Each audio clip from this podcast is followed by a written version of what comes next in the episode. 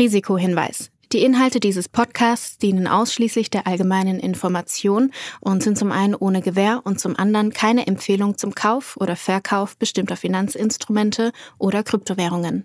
Die Podcast-Hosts oder Gäste haben unter Umständen Positionen in den besprochenen Finanzinstrumenten oder Kryptowährungen. Es handelt sich hierbei nicht um Anlageberatung. Ihr entscheidet selbst, was ihr macht.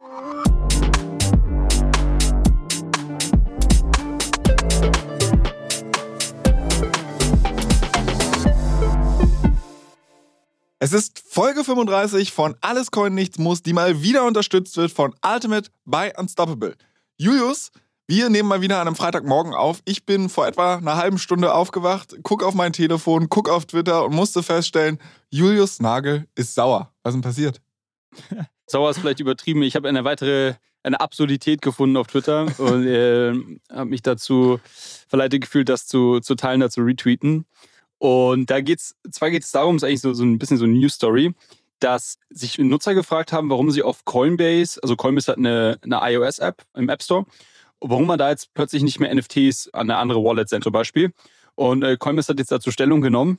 Und das ist eigentlich ganz spannend. Und wer, wer so ein bisschen den Tech-News folgt, der hat vielleicht mitbekommen, dass sich Elon Musk gerade äh, massiv mit Apple anlegt, beziehungsweise ich weiß nicht, ob er sich mit ihnen anlegt, aber er, er regt sich darüber auf, dass sie quasi diese 30 Prozent dieses Monopol auf diesem App Store haben und halt immer diese 30 Prozent Fee nehmen. Ne? Das ist ja eh gerade so ein bisschen eine Debatte, ist ja eigentlich ein Thema schon über die letzten Jahre. Es gab ja diese große Diskussion mit dem einen Gaming-Studio, was war das? Fortnite, glaube ich. Ja, Epic. Epic ist das Studio Genau, Epic Games, die hatten sich auch schon mal mit Apple dahingehend angelegt. Und wir hatten ja auch schon mal darüber berichtet vor einigen Wochen, dass Apple jetzt ihre Terms of Services geändert hat und zuvor war es verboten, NFTs über Apps zu verkaufen. Oder ich glaube, generell irgendwie Crypto-Assets, weiß ich nicht, wie sie das genau bezeichnet hatten. Ja, auf jeden Fall haben sie das jetzt geupdatet, so dass man es jetzt darf. Allerdings fallen halt diese 30% Gebühren. Also wenn ich jetzt eine, eine App rausbringe und durch diese App NFTs verkaufe, dann gilt das quasi als In-App-Purchase. Das ist ja so das Wording, was Apple da immer nutzt. Und äh, da muss man eben 30% der Umsätze an, an Apple abtreten. Ich glaube, es gibt so ein paar Ausnahmeregeln, wo es dann nur 15% sind. Ich glaube, für kleinere Apps ist es ein bisschen günstiger, aber ich glaube, die meisten zahlen 30 Prozent. Schön und gut, das hatten wir damals eher so als, als bisschen positiv eigentlich eingeordnet, weil jetzt, sag ich mal, kann man wenigstens NFTs über App, Apps verkaufen. Davor ging es nicht oder war es halt irgendwie so, so eine, so eine Gray Area. Auf jeden Fall, äh, um zur Story zurückzukommen, hat jetzt äh, Coinbase sich verleitet gefühlt, gestern so, ein, so einen Tweet-Thread ähm, dazu posten, warum man nicht mehr NFTs verschicken kann. Und zwar hat Apple ihr letztes Update, was sie publizieren wollten. Also das funktioniert ja so, ich weiß nicht, vielleicht für jeden, äh, der, der diesen Prozess nicht kennt, man, wenn man eine App hat und die im, im App Store ähm, verkaufen möchte oder, oder quasi zum Download bereitstellen möchte, dann gibt es da so einen Review-Prozess. Also man lädt das dann hoch quasi, dann sitzt da jemand bei Apple, der schaut sich das an, und ähm, wenn dem irgendwas nicht passt, dann wird das halt abgelehnt. Ne? Und das ist auch wirklich so. Ich, also ich habe den Prozess einfach schon mal mitgemacht. Das ist auch so ein bisschen random und dann kriegst du quasi irgendeinen Kommentar und dann musst du wieder nachbessern und so weiter. So bei, bei kleinen Apps, naja gut, da, da passiert es halt. Ich meine, das, das Schöne ist, man hat halt einen gewissen Sicherheitsstandard. Bei Coinbase ist das natürlich, hat das einen relativ hohen Impact, wenn halt ein Update dann abgelehnt wird. Pass auf, der Grund, warum sie es abgelehnt haben, ist, dass Apple ähm, gesagt hat, naja gut, wenn man NFTs verschickt, dann muss man ja Transaktionsgebühren zahlen, also Gas-Fees. So, das ist ja dein Gebiet. Und sie hätten gerne auf die Gas-Fees, die gezahlt werden müssen, auch 30 Prozent. also was halt einfach keinen Sinn macht. Ne? Also das ist halt einfach so, das ist ja kein Umsatz, der irgendwie bei Coinbase anfällt, sondern das ist ja quasi einfach eine, eine Gebühr, die man zahlt, um eben diese Transaktion zu tätigen. Ich habe dann irgendwie ähm, einen Kommentar dazu gesehen, die haben den Vergleich gezogen, dass es quasi wie, wenn, wenn ein E-Mail-Versand, also jeder E-Mail-Versand irgendwie ein paar Cent kosten würde und Apple sagen würde, na gut, auf jede E-Mail, die du versendest, möchte ich jetzt auch 30 Prozent quasi der, der Versandkosten irgendwie haben. Also ganz, ganz wilde Nummer. Und Coinbase hat dann nur so, ich glaube, mit so einem ja, Zwinker-Smiley dann noch drunter geschrieben, so, Apple, wenn ihr reden wollt, wir, uh, we're here to talk. Und ich glaube, also da merkt man einfach, dass dass da irgendwie noch nicht das komplette Verständnis, glaube ich, dafür vorhanden ist bei den App-Reviewern, wie Blockchain funktioniert oder, oder sag ich mal, was jetzt irgendwie wirklich Umsätze sind, die man generiert und was einfach irgendwie äh, Kosten sind, die anfallen, um Transaktionen zu tätigen. Ich finde das eine komplett weirde Nummer. Also man muss ja sowieso sagen, dass diese App Store-Gebühren bei Apple sowieso so ein zweischneidiges Schwert sind irgendwie. Also wenn du zum Beispiel bei Spotify eine Subscription abschließt oder so, dann gilt das quasi auch als, als Kauf über, über den App Store. Wenn du irgendwie innerhalb eines Spiels irgendein Item kaufst, wo man jetzt ja sagen könnte, okay, da passen NFTs rein und irgendwie in irgendwie Axie Infinity, ich weiß nicht, ob man da Schwerter kaufen kann, aber du, du weißt, was ich meine. Mhm. Wenn ich da halt so ein Schwert kaufe, dann äh, muss ich darauf Transaktionsgebühr oder beziehungsweise App Store Fees zahlen. Okay, verstehe ich noch einigermaßen, aber andererseits, wenn ich zum Beispiel Kunstwerke als NFT kaufe, dann zahle ich da ja auch 30 Prozent. Wenn ich aber in meiner eBay-App ein Kunstwerk, ein echtes Kunstwerk kaufe, dann zahle ich darauf keine Gebühren. So, weißt du? Also, das ist halt sowieso, ich zahle nicht auf jede Uber-Fahrt äh, 30 Prozent an Apple. Zumindest wäre das jetzt nicht nach meinem Verständnis, nee, nee, so wie es nee, funktioniert. Und deshalb denke ich mir halt so, diese Grenzen sind ohnehin schon sehr, sehr willkürlich. Apple hat extremes ja, Feuer unterm Hintern aktuell, ähm, weil halt schon drüber gestritten wird, ob diese App Store-Gebühren überhaupt rechtens sind oder ob da irgendwie eine Monopolmacht ausgenutzt wird. Und sich dann jetzt da noch so in die Nesseln zu setzen und zu sagen, die 3,50 Euro, die du vielleicht auch mit Transaktionsgebühren kassierst, es ist sehr crazy. Vor allen Dingen, also wo hört denn das auf? Wenn ich jetzt auf Coinbase, in meiner Coinbase-App Kryptowährungen kaufe, kriegt Apple da auch 30% von, weil ja. ist doch auch ein Inner Purchase. Ja, genau. Also ich glaube, wie du schon gesagt hast, das ist, glaube ich, grundsätzlich gerade ein Thema, was wieder aufkocht, was ja aber irgendwie über die ganzen letzten Jahre schon so ein bisschen gebrodelt hat.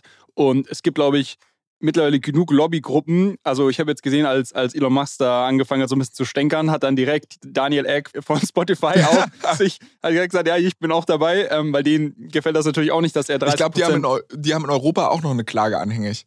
Also ja, in ja. Europa wird gerade darüber entschieden, weil Spotify, weil da, da wird es ja noch richtig eklig. Spotify hat ja ein Konkurrenzprodukt zu Apples eigenem Produkt, sprich Apple Music. Mhm. Und da ist es halt so eine Sache, da könnte man halt wirklich sagen, das ist unlauterer Wettbewerb, weil, hey, euer eigenes Produkt können die Leute for free downloaden auf dem Dings, aber Spotify, wenn sie die Infrastruktur nutzen wollen, die müssen 30% abgeben.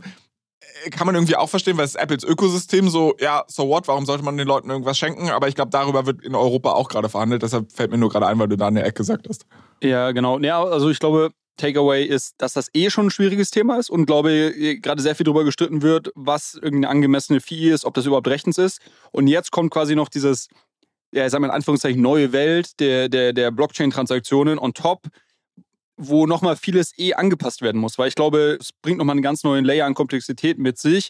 Und das war jetzt ein schönes Beispiel davon, dass, dass Apple da, glaube ich, noch nicht ganz on top of things ist und, und sich, glaube ich, noch ein paar Sachen anschauen muss. Und ich hoffe natürlich, also ne, Coinbase hat glaube ich, einige Millionen äh, App-Nutzer. Äh, und ich hoffe natürlich, dass die bald wieder ihre NFTs entsprechend versenden können. Okay, crazy Nummer. Also ich fasse zusammen, du hast einen wilden Morgen äh, auf Twitter gehabt. Äh, ich habe es so ein bisschen am Rande mitbekommen. Aber bevor wir uns jetzt dahin irgendwie verlieren, vielleicht ein kleiner Ausblick. Was haben wir denn in dieser Folge noch so vor? Wir haben ein paar News Stories, die wir über die Woche gesammelt haben. Wir haben heute den großen Music NFT Review. Wir haben ja beide unsere Hausaufgaben gemacht. Ich habe mich von den äh, Top Music NFT Leuten äh, belehren lassen und du hast das auch mal deine eigenen Nutzererfahrungen gesammelt. Wir sprechen doch nochmal über Sam Bankman-Fried. Wir hatten ja letzte Woche gesagt, dass wir so ein bisschen so eine Medienkritik machen wollen, wie das denn jetzt ablief mit diesen ganzen Interviews, die die Woche angestanden haben. Und ich glaube, du hast auch noch ein, zwei kleinere Stories mitgebracht. Genau, genau. Okay, dann lass uns mal direkt starten. Was ist die Woche passiert? Diese Woche hatten wir ein ähm, sehr witziges Statement von der von der EZB, also von der Europäischen Zentralbank, die sich auf äh, Twitter dazu haben verleiten lassen, ein wirklich extrem kritisches Statement hinsichtlich Bitcoin zu posten. Ist das die Nummer, wo Sie gesagt haben, ja, einmal kann er vielleicht noch über 17.000 US-Dollar steigen, aber dann nie wieder, dann ist vorbei? Ich lese jetzt einfach mal kurz vor äh, und, und dann, ich glaube, können, können, wir so einen Inhalt grob, grob äh, zusammenfassen. The apparent stabilization of Bitcoin's value is likely to be an artificially induced last gasp before the crypto asset embarks on a road to irrelevance. ähm, und dann sagen sie quasi, dass sie in so einem Blogartikel das nochmal genauer betrachten. Also im, im Endeffekt quasi, Krypto geht erst den Bach runter und das, wenn es jetzt noch einmal hochgeht, ist das so der letzte, der letzte Versuch irgendwie zu überleben. Das Ganze ist geschrieben von, ich glaube, von zwei Autoren, die dafür verantwortlich sind, den digitalen Euro, den die EZB ja rausgeben wird, voranzutreiben. Also ich glaube, die sind ein bisschen voreingenommen, würde ich sagen. Äh, ich fand es auf jeden Fall lustig. Für mich, für mich, wie gesagt, ich, ich, ich glaube nicht, dass Bitcoin irgendeine Art von Risiko jetzt für Zentralwährungen darstellt. Ich glaube, das war ja, also so hat das ja mal angefangen, auch äh, 2008, 2009 aus der Finanzkrise heraus, dass man gesagt hat, okay, wir brauchen ein alternatives Währungssystem. Ich glaube, Bitcoin ist heute weniger ein Zahlungsmittel, sondern mehr irgendwie ein Store of Value und vielleicht irgendwie noch ein Accounting-System für, für den einen oder anderen. Warte mal ganz kurz, da muss ich mal einhaken, weil das war eine Sache, die ich, bevor ich angefangen habe, diesen Podcast mit dir zu machen, nie gecheckt habe. Also die Leute kamen zu mir und haben gesagt, ja, Bitcoin kein Zahlungsmittel, weil Transaktionsgebühren ja auch ein bisschen hoch und so weiter und so fort. Äh, aber ist es eher ein Store of Value. Und zu dem Zeitpunkt habe ich mir gedacht, ganz ehrlich, du kaufst irgendwas für 60.000 US-Dollar und dann crasht es auf 20.000 US-Dollar runter. Inwiefern ist das ein Store of Value? Ein volatiler Store of Value, sagen wir es mal so. Aber das hast du ja bei das hast du ja bei anderen. Gut, Store of Value ist, ist wahrscheinlich der, ist wahrscheinlich der, der, das, der, der falsche Begriff ähm, im, in dem eigen, äh, eigentlichen Sinne. Aber ich würde es halt so als, als digitales Gold irgendwie bezeichnen. Und viele nutzen ja auch Gold irgendwie als, als Store of Value. So, ich glaube, Store of Value auf eine langfristige Sicht, aber jetzt nicht im Sinne von, äh, das ist ja eines der Kriterien, was quasi ein, ein, eine Währung ähm, mitbringen soll, dass quasi morgen noch so viel, viel wert ist wie heute. Ich glaube, dafür haben wir äh, Stablecoins in der, in der Kryptowelt ähm, als irgendwie gängigstes Mittel gefunden, was Leute ja sehr gerne, sehr gerne nutzen, was ja wiederum gekoppelt ist an äh, Fiat-Währung. Also äh, ich glaube, so ganz lossagen von den äh, Zentralbankwährungen wird man sich da nicht.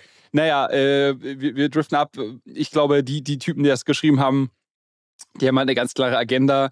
Ähm, ich fand es nur ein bisschen lustig, weil es war halt irgendwie, ich habe mir auch den, den Blogartikel so grob äh, durchgelesen. Aber gibt es, gibt es denn irgendwelche fundamentalen Argumente, die da angebracht werden? Weil ich meine, es ist jetzt einfach zu sagen, okay, die Jungs sind biased, ähm, nicht drauf hören. Haben sie vielleicht irgendwie ein, zwei Punkte, wo du sagst, darauf stützt sich die These und. und mm, ja, aber das sind alles so, so schwammige Punkte, die ich irgendwie schon hundertmal gehört habe. Du äh, also unterm Strich würde ich sagen, nein. Es gibt auch einen lustigen Artikel, den werden wir, den werden wir verlinken in die Show Notes. Ähm, erinnere mich dran von, von Rect News. Rect News ist so eine, so eine ähm, Krypto, äh, Krypto-Seite, die, die ganz lustige Nachrichten ähm, haben. Und die haben, eine, die haben ein ganz gutes Statement als Antwort auf, dieses, auf diese Meldung von der EZB geschrieben. Und ähm, ich glaube, wenn man das, das irgendwie relativ kurz kann man in zwei, drei Minuten lesen, wenn man das liest, dann glaube ich, ähm, ist relativ klar, dass da wenig, wenig Substanzielles dahinter steht. Ähm, aber das fand ich auf jeden Fall lustig. Ansonsten hatten wir eine sehr coole Meldung äh, von äh, Telegram.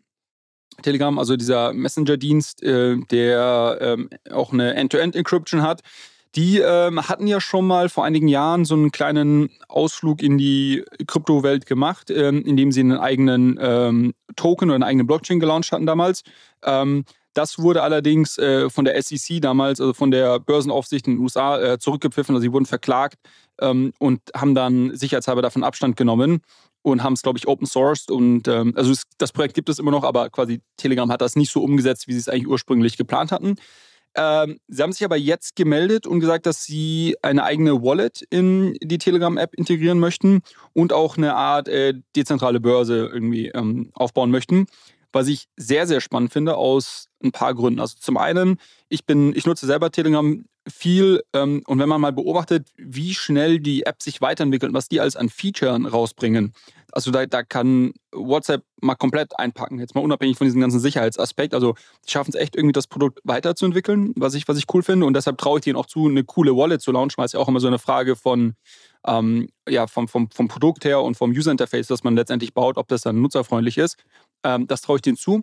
Ähm, zum, zum anderen haben sie eh eine sehr kryptonative Nutzergruppe. Also wenn du auf so, eine, auf so Konferenzen gehst, und dich da irgendwie mit, ähm, weiß ich nicht, anderen Investoren oder Gründern vernetzen möchtest, ähm, würde ich nicht raten, zu sagen, gib mir mal deinen WhatsApp-Kontakt, weil äh, da kriegst du im Zweifel nur irgendwie äh, fragende und, und irgendwie blöde Blicke, sondern äh, am besten hast du dein Telegram schon vorbereitet. ähm, so, das ist halt irgendwie die, die primäre App, die die Leute nutzen zum, zum Chatten. Das heißt, es sind eigentlich eh sehr, sehr viel oder ein Großteil der Leute, die irgendwie in der Kryptowelt aktiv sind, haben auch einen aktiven äh, Telegram-Account.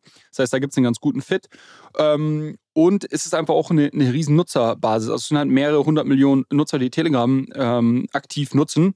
Und ich glaube, dass das nochmal sehr spannend sein könnte, wenn die wirklich dann ein cooles Interface bauen ähm, und darüber dann auch vielleicht, ähm, ja, weiß nicht, spannende, spannende Use Cases, wie dass ich irgendwie in Gruppen direkt Leuten Geld senden kann, dass man irgendwie ähm, Geld zusammenpoolen kann über irgendwelche ähm, Gruppenchats und was weiß ich was. Also so ein bisschen das, was ja in den USA auch viele halt über Venmo machen. Venmo ist ja so die führende äh, für eine Payment, Payment App ähm, und ähm, das von, von Stripe. Ähm, so, das, das haben wir ja hier in unserem, in unserem Bargeld Deutschland haben wir das ja nicht. Ähm, genau, aber deshalb, ich, ich finde das sehr spannend und ähm, werde das, werd, werd das auf jeden Fall verfolgen. Und sobald es da irgendwie eine, eine Beta-Phase gibt oder, oder sowas, dann ähm, werde ich mich da mal ausprobieren. Kurze Frage dazu. Jetzt hast du gesagt, die wollen auch eine dezentrale Börse machen. Ich frage mich, ob das dem Ökosystem wirklich gut tut, wenn jetzt jeder äh, Dulli anfängt, seine eigene Börse zusammenzuschustern, weil im Endeffekt würde ich doch davon ausgehen, also Zentralität in einer dezentralen Welt ist ja eigentlich kein Problem. Also mal angenommen, alle würden nur noch über Uniswap handeln, wenn die wirklich dezentral ist, dann habe ich da die höchste Liquidität auf der Börse für alle möglichen Kryptowährungen. Und diese Fragmentierung der Börsenlandschaft wird doch im Zweifel weniger Mehrwert bringen, oder? Ähm, richtig, also das ist auch eine Sache, da, da, da müsste ich mich jetzt nochmal mehr im Detail reinlesen, wie sie das, oder da müsste vielleicht auch einfach abwarten, wie sie das genau umsetzen wollen. Ich hätte jetzt ehrlicherweise eher, eher äh, gedacht, dass sie vielleicht einen, einen Aggregator, wie zum Beispiel einen One-Inch, äh, dass sie sowas integrieren. Also okay. was du ja mittlerweile hast und, und das, das spielt genau auf den Punkt an, den du, den du sagst, du hast quasi unterschiedliche dezentrale Börsen und mittlerweile hast du schon ähm, andere Protokolle, die sich quasi darüber setzen und sagen, okay, wir aggregieren dir von all den dezentralen Börsen, die es gibt, ähm, Uniswap, SushiSwap und so weiter, ähm, aggregieren wir dir die unterschiedlichen ähm, Trading Pairs ähm, und du kriegst einfach den besten Preis. Ja? Und, und das macht zum Beispiel so, so ein One-Inch auch. Ähm, und das könnte man ja einfach integrieren in Telegram. Also ich weiß auch nicht, ob man das Rad jetzt neu erfinden muss und dann wirklich eine eigene dezentrale Börse bauen müsste. Ich glaube, man müsste eher eine gute Möglichkeit finden, so ein ähm, Interface, wie, wie, es, wie es das hat, äh, wie das One-Inch hat, zum Beispiel in Telegram zu integrieren. Auch auf die Gefahr dass wir jetzt ein bisschen abschweifen, aber zwischen diesen ganzen dezentralen Börsen, wie stark sind da die Preisunterschiede und lohnt sich das noch, da irgendwie Arbitragegeschäfte zu machen? Also, dass ich quasi auf Uniswap irgendwie einen Währungspaar kaufe und mhm. äh, es auf einer anderen dezentralen Börse verkaufe, weil die Spreads so hoch sind? Genau, also die Preisunterschiede können teilweise signifikant sein. Es ist allerdings sehr schwierig als äh, Otto Normaltrader da die Arbitrage auszu. Ähm, ich bin ja ein Profi. Auch als Profi. ähm, wer, erinnerst du dich, wir hatten ja mal über, über MEV gesprochen, über dieses ja. äh, Frontrunning, beziehungsweise über diese Bots, die quasi alle Transaktionen sich anschauen und sobald es irgendwo Diskrepanzen gibt oder eben Arbitragemöglichkeiten gibt, dann ähm, ihre eigenen Transaktionen versuchen, so in, die, in den Block oder in, in die Blockchain reinzubekommen, dass sie quasi davon profitieren. Ähm, so, die lassen halt so Supercomputer äh, laufen, um es jetzt mal ganz einfach zu sagen. Und ähm, die werden immer schneller sein als du und die werden immer ähm, effizienter ihre Transaktionen da irgendwie reinmogeln können. Das heißt, es ist nicht ganz einfach. Also ich glaube, die Möglichkeit, die es gibt, und das ist wahrscheinlich genau das, was du meinst, das ist quasi MEV, die ist signifikant, die, ähm, die Opportunity, ist allerdings mittlerweile auch ein ziemlich kompetitiv, kompetitiver Markt mit sehr, sehr professionellen Spielern, die da agieren. Ähm, und was man, wovon man dann immer spricht bei MEV, ist dann so ein bisschen eher ähm, so ein bisschen edgy. Das heißt, was ich damit meine, ist so auf irgendwie Ethereum Mainnet, jetzt Uniswap, ähm, Arbitrage ähm, ist tricky.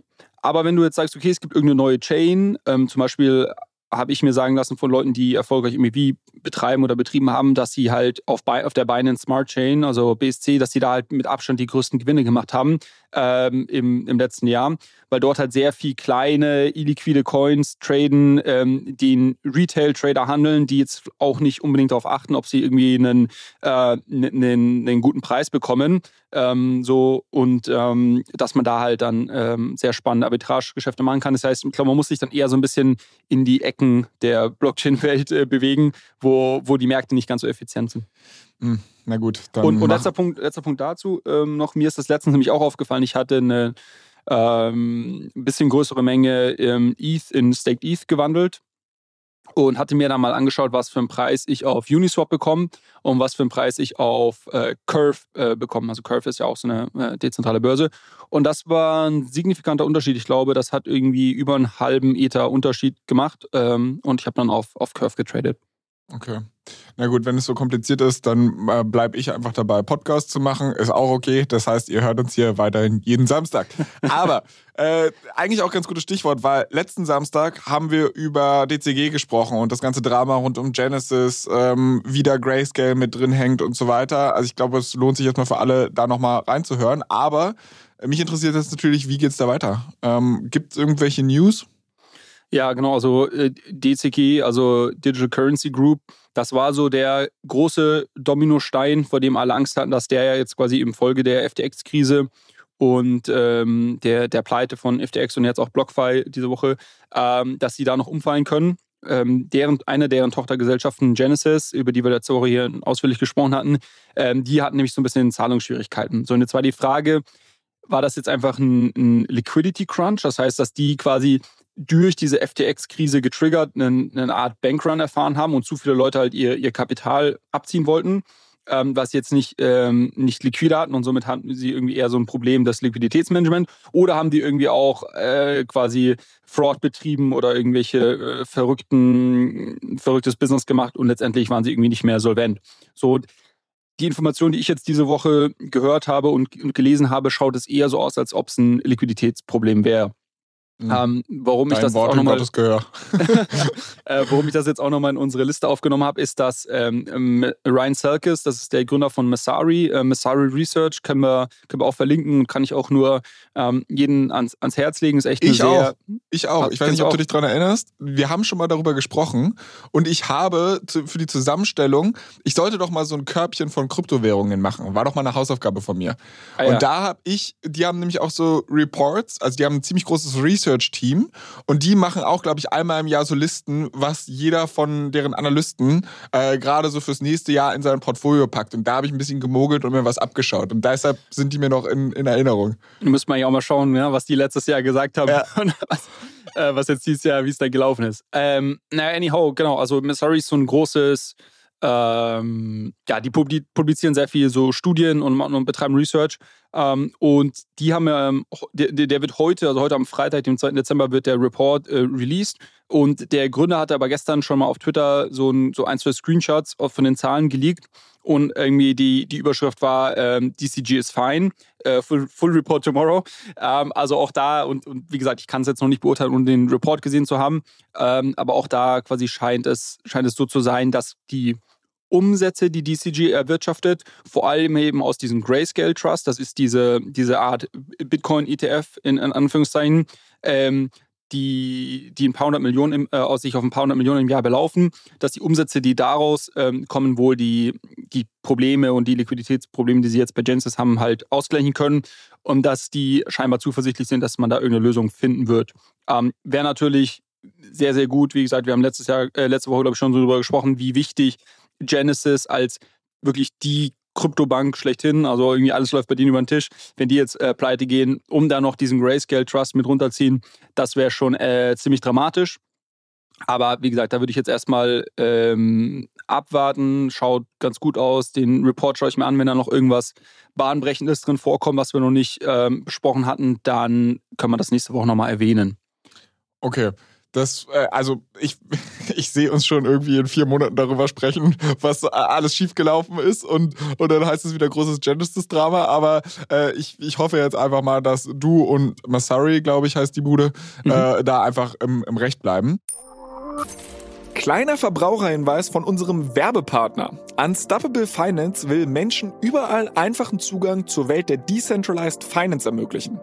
Das erste Produkt, das das Berliner Team rund um die Macher der Solaris Bank und der Börse Stuttgart Digital Exchange heißt Ultimate. Das ist eine mobile App, die Anlegern super easy Zugang zu geprüften und verifizierten DeFi-Produkten ermöglicht. Hab mir sagen lassen, dass die Profis sowas DeFi-Wallet nennen. Entscheidend ist, dass die Ultimate Wallet die Vermögenswerte der Nutzer nicht verwahrt. Die Nutzer behalten die Kontrolle über ihre Private Keys, haben aber die Möglichkeit, sie in der Cloud zu sichern, um sie vor versehentlichem Verlust zu schützen. Your Keys, Your Coins. Die Mission von Ultimate besteht darin, sowohl eine nutzerfreundliche App als auch kuratierten Zugang zu Protokollen bereitzustellen, auf die sich Nutzer verlassen können. Sozusagen ein Co-Pilot, um die DeFi-Welt mit Zuversicht zu navigieren. Ultimate ist made in Germany von den führenden Köpfen der Kryptoszene, weltweit verfügbar und internationale Top-VCs sind darin investiert. Für ausgewählte iOS-Nutzer beginnt in Kürze eine geschlossene Testphase. Wenn du dazugehören willst, dann melde dich auf der Warteliste von ultimate.money an, um über den Beta-Start benachrichtigt zu werden. Eine Sache, die mir noch aufgefallen ist, während ich hier unser Doc durchgeschaut habe, größtenteils kenne ich die meisten Namen nicht, die du da reintickerst. Aber ich habe jetzt hier gesehen, du hast noch eine News reingetickert zu einem alten Bekannten aus der alten Bankenwelt, nämlich JP Morgan. Was ist da los? Genau, JP äh, Morgan, die äh, waren ja lange Zeit, beziehungsweise der, äh, der CEO äh, Jamie Diamond, Diamond, James, Diamond ja. ja. genau. Der war auch lange äh, sehr kryptokritisch äh, kritisch unterwegs und mittlerweile sind die aber der ist auch immer noch kryptokritisch unterwegs. Just ah, ja, aber, aber okay, dann, dann, dann ist das aber so ein bisschen, bisschen komisch, weil äh, quasi sein, das Unternehmen, was er führt, ist äh, sehr aktiv in der Kryptowelt. Die haben ähm, mehrere Sachen. Die haben zum Beispiel, wurde bekannt, dass sie vor letzte Woche, letzte oder vorletzte Woche ihre erste Transaktion jetzt irgendwie auf einer, auf einer dezentralen Börse äh, oder sowas ausgeführt haben. Äh, dann haben die mit, mit Onyx so eine eigene, ein eigenes Softwareprodukt, was ähm, quasi ähm, Blockchain-Applikationen ermöglichen soll und haben letztens ein Patent angemeldet auf eine eigene Blockchain-Wallet, also die machen da, glaube ich, schon, die planen schon ein bisschen was. Ähm, und äh, warum ich es aber jetzt nochmal reingenommen habe, ist, dass diese Woche eine interne Memo geleakt wurde, ähm, in der ähm, Leute bei JP Morgan so ein bisschen darüber sprechen, was sie jetzt glauben, wie quasi diese ganzen Effekte nach FTX die äh, Blockchain-Crypto-Adoption ähm, verändern werden. Und, und ähm, ein spannender Punkt, den ich noch erwähnen möchte, äh, war, dass sie sagen, sie glauben, dass diese CFI-Infrastruktur, also quasi, ähm, dass man nach wie vor auf irgendeine Art von zentrale Unternehmen setzt und nicht, nicht komplett in der DeFi-Welt aktiv ist, ähm, dass die noch länger Bestand haben wird und einer der Gründe, den sie nennen, ist, dass Unternehmen eigentlich kein Interesse an dieser absoluten oder institutionelle Investoren kein Interesse an dieser absoluten Transparenz der Blockchain haben, sondern man quasi, die haben ja irgendwie da ihre, ihre proprietären äh, Trading-Strategien und, ähm, und stellen irgendwie 100 Harvard-PhDs an, ähm, nicht, nicht ohne Grund, um dann quasi alles, alles herzugeben in der, auf der Blockchain, äh, was, ich, was ich natürlich grundsätzlich verstehe. Mm, also für mich macht das zum einen Sinn, ich kann es nachvollziehen. Gleichzeitig glaube ich, dass mit den ganzen, ähm, mit dieser ganzen Zero-Knowledge-Kryptographie, die kommt, die wir hier auch schon teilweise äh, mal angesprochen haben, die quasi nochmal einen, einen neuen Layer an ähm, Anonymität ähm, mit in die, in die Blockchain-Welt reinbringen wird, dass solche Probleme, glaube ich, damit auch gelöst werden. Also ich würde das nicht ähm, so unterschreiben. Ich glaube, dass dass es eine gute, einen guten On-Ramp geben muss und der wird wahrscheinlich irgendwie über zentrale ähm, Institutionen nach wie vor laufen.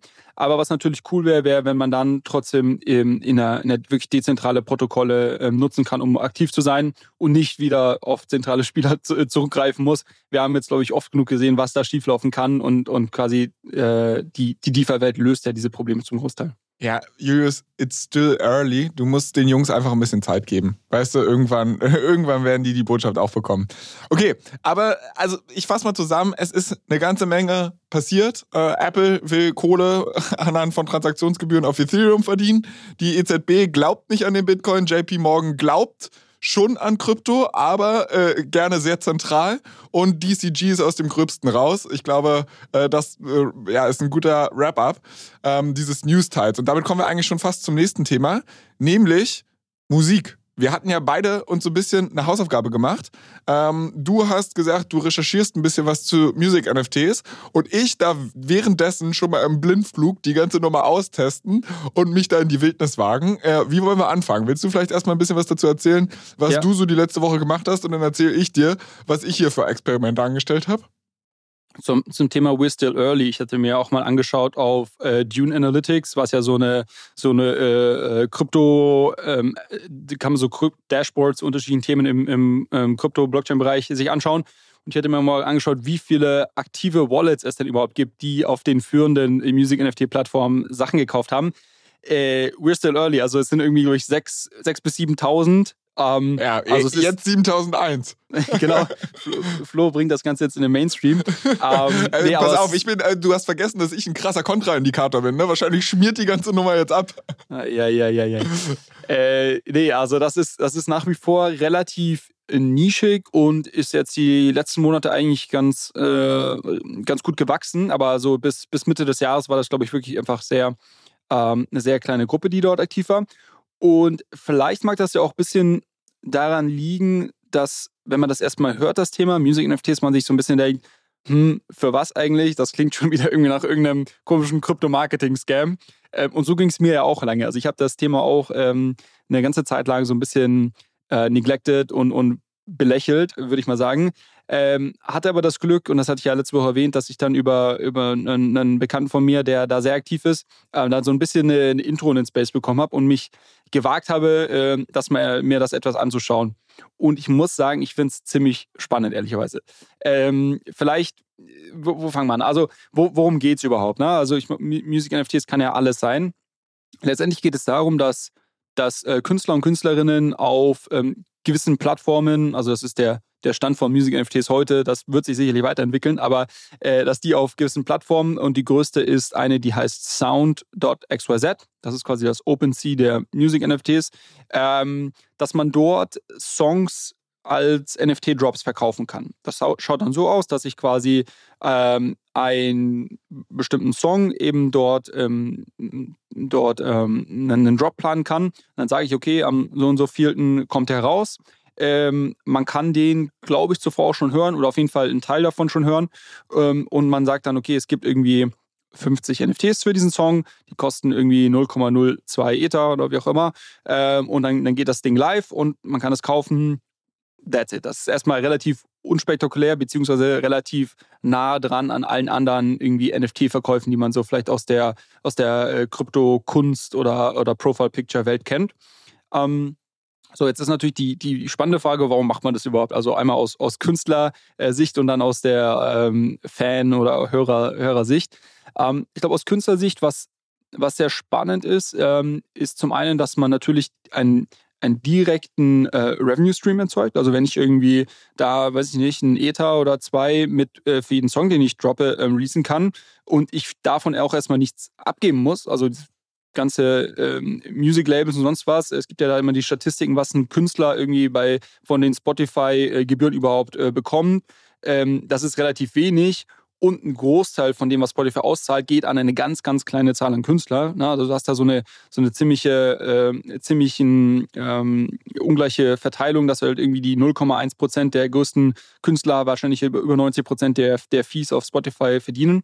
Das heißt, für alle, die jetzt nicht Drake oder Rihanna oder sonst wie heißen, ist das eigentlich nicht wirklich das spannendste Modell für die könnte das aber wiederum ein spannendes Modell sein, zu sagen, okay, ich, ich verkaufe meine, ähm, meine Songs zum Beispiel so als NFT ähm, habt ihr durch. Hey, crazy Nummer, weißt du, die, die, die Kryptowelt entdeckt jetzt, dass man Musik nicht nur streamen, sondern auch verkaufen kann. Na, warte, ist warte, ja warte, warte. Unglaublich. Nein, nein, nein, nein, warte, warte, warte. Ich, ich wusste, dass sowas kommt.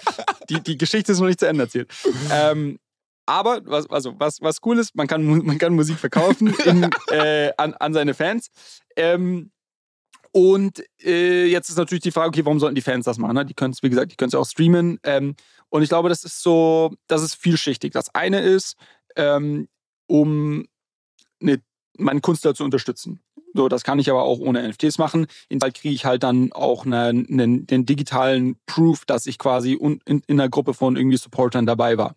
Das zweite ist, glaube ich, um das zu sammeln. Ne? Also wenn der Künstler mir verspricht, und, und das macht er ja durch so einen NFT-Drop, dass quasi hier, dass es nur 50 von diesen ähm, ähm, NFTs gibt für einen spezifischen Song, dann äh, ist das vielleicht cool, auch einfach das als, als, äh, als Sammelobjekt äh, zu betrachten. Und ich möchte vielleicht eins von denen, von denen besitzen. Äh, eine weitere Möglichkeit ist, und das ist jetzt spezifisch für, für diese Plattform SoundXYZ, ist, dass man dort, und das kennst du vielleicht noch von Soundcloud, falls du mal Soundcloud genutzt hast, man kann ja, ähm, wenn der Song abspielt, dann, dann sieht man das vor sich und man, dann kann man an unterschiedlichen Zeitpunkten in dem Song kommentieren und dann wird das angezeigt. Also irgendwie, weiß ich nicht, wenn jetzt irgendwie der, der Beat losgeht, kannst du irgendwie kommentieren, okay, irgendwie mega Beat und, und dann sieht man das quasi in dem, in dem Moment von dem Song. Das kannst du bei Sound auch. Das kannst du allerdings nur, wenn du ein NFT hältst. Also auch da kannst du so ein bisschen sagen, okay, wenn ich mir vielleicht auch irgendwie ähm, als, als Superfan eine gewisse Visibilität aufbauen möchte, dann macht es vielleicht auch Sinn, den NFT zu halten. Ähm, und das letzte ist natürlich als eine Art Marketing-Tool für die Künstler-Fan-Beziehung, dass ich sagen kann, okay, jeder, der ein NFT hält, ähm, der kriegt von mir in Zukunft vielleicht weitere Songs ähm, geairdroppt oder halt oder kriegt, kann, kriegt irgendwie Zugang zu einem Presale, der dann vielleicht irgendwie günstiger ist oder umsonst ist.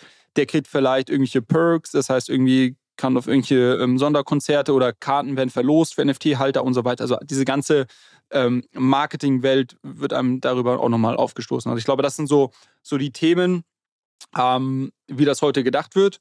Ähm, erstmal so als groben, groben Überblick. Kann man das ganze Ding nicht auch zur Monetarisierung für die Fans benutzen. Also, dass ich jetzt zum Beispiel sage, ich meine, als Künstler bin ich jetzt vielleicht noch unbekannt, aber ich muss trotzdem irgendwie leben. Ich will meine Mucke machen und ich will aber trotzdem, wenn die ganze Sache durch die Decke geht, äh, natürlich das, die volle Upside mitnehmen oder den Großteil der Upside mitnehmen, aber ich muss halt irgendwie Downside protected sein. Und ich habe vielleicht eine kleine Hardcore-Fanbase. Mhm. Dann kann ich denen doch eigentlich, sag ich mal, 50 bis 100 NFTs verkaufen, die fanden quasi so damit den Song. Also klar, ich muss ihn erstmal produzieren oder maybe habe ich so eine krasse Fanbase, dass sie sagt, hey, die nächsten 10 Songs, die rauskommen, kaufen die auch blind, kann ja auch sein. Und dann sage ich zum Beispiel, okay, ähm, wenn diese Songs auch auf Spotify und Co. gestreamt werden, dann kriege ich als Künstler ja auch davon Geld. Und einen Teil der Einnahmen führe ich halt nicht ans Plattenlabel und Co. ab, sondern an die Leute, die den Song vorher gefundet haben. Ich behalte vielleicht 70 Prozent und 30 Prozent geht an die 50 NFT-Holder. Und wenn die denken, das wird ein super Hit, dann äh, werden die den Preis hochbinden und du hast auch vorher schon nicht irgendwie eine Fixed Fee, sondern es ist ein bisschen demokratischer Prozess, welche Musikprojekte wirklich gefundet werden oder welche Musiker gefundet werden.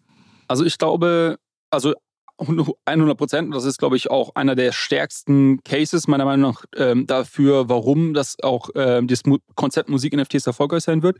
Ähm, ich glaube, es wird ein bisschen, also so wie ich es aktuell sehe, würde die Incentivierung der Fans oder, denke ich mal, die, die, der Revenue Share anders aussehen. Ich glaube, das würde dann primär über einen ähm, Anstieg der NFT-Preise ähm, äh, geschehen. Also wenn du sagst, okay, meine ersten 50 Fans, die, die supporten mich jetzt, die, die bootstrappen so ein bisschen meine oder, oder unterstützen mich, dass ich irgendwie als, als, als Künstler, Künstlerin tätig sein kann.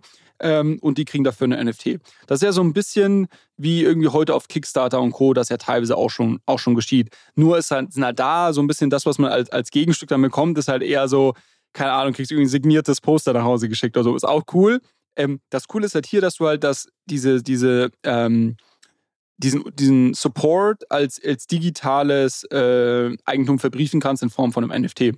Ähm, und du, du dann beliebige Sachen daran koppeln kannst. Ähm, ich glaube, das, was, was straightforward ist, ist, ähm, warum ist das für die Künstler spannend?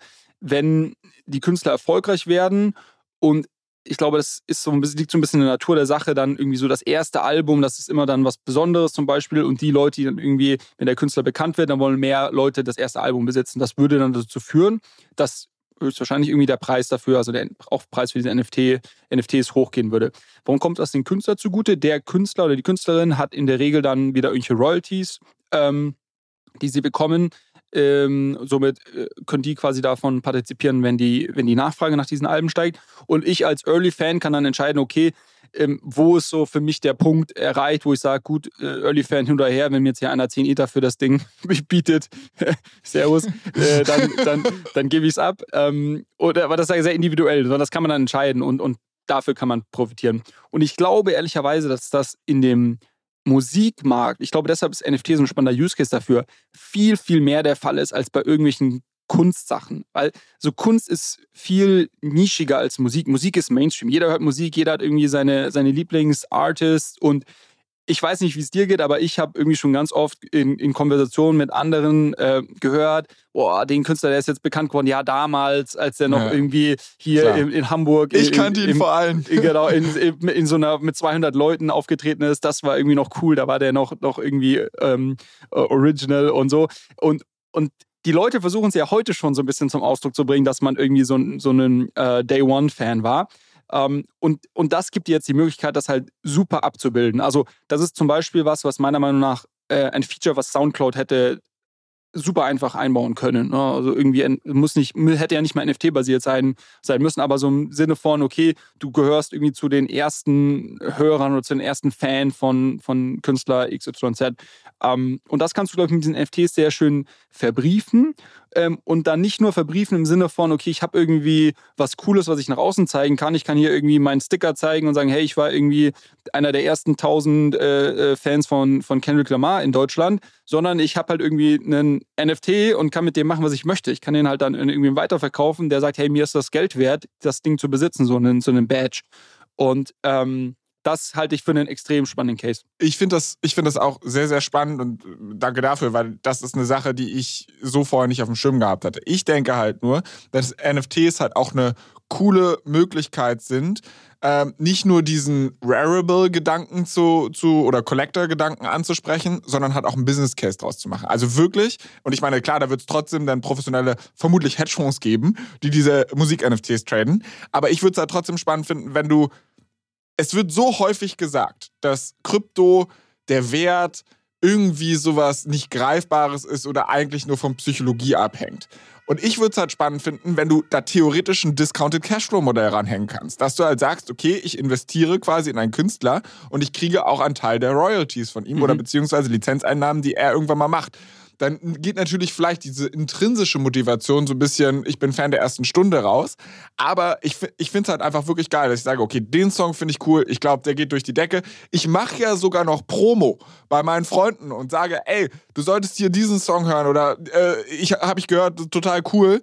Ähm, und dann wirst du halt nochmal monetär dafür incentiviert, weil wenn die Leute das halt mehr streamen, kriegst du auch Kohle dafür. Also was ja. ist das auch für ein Marketing-Hack für die Künstler dann nochmal zusätzlich?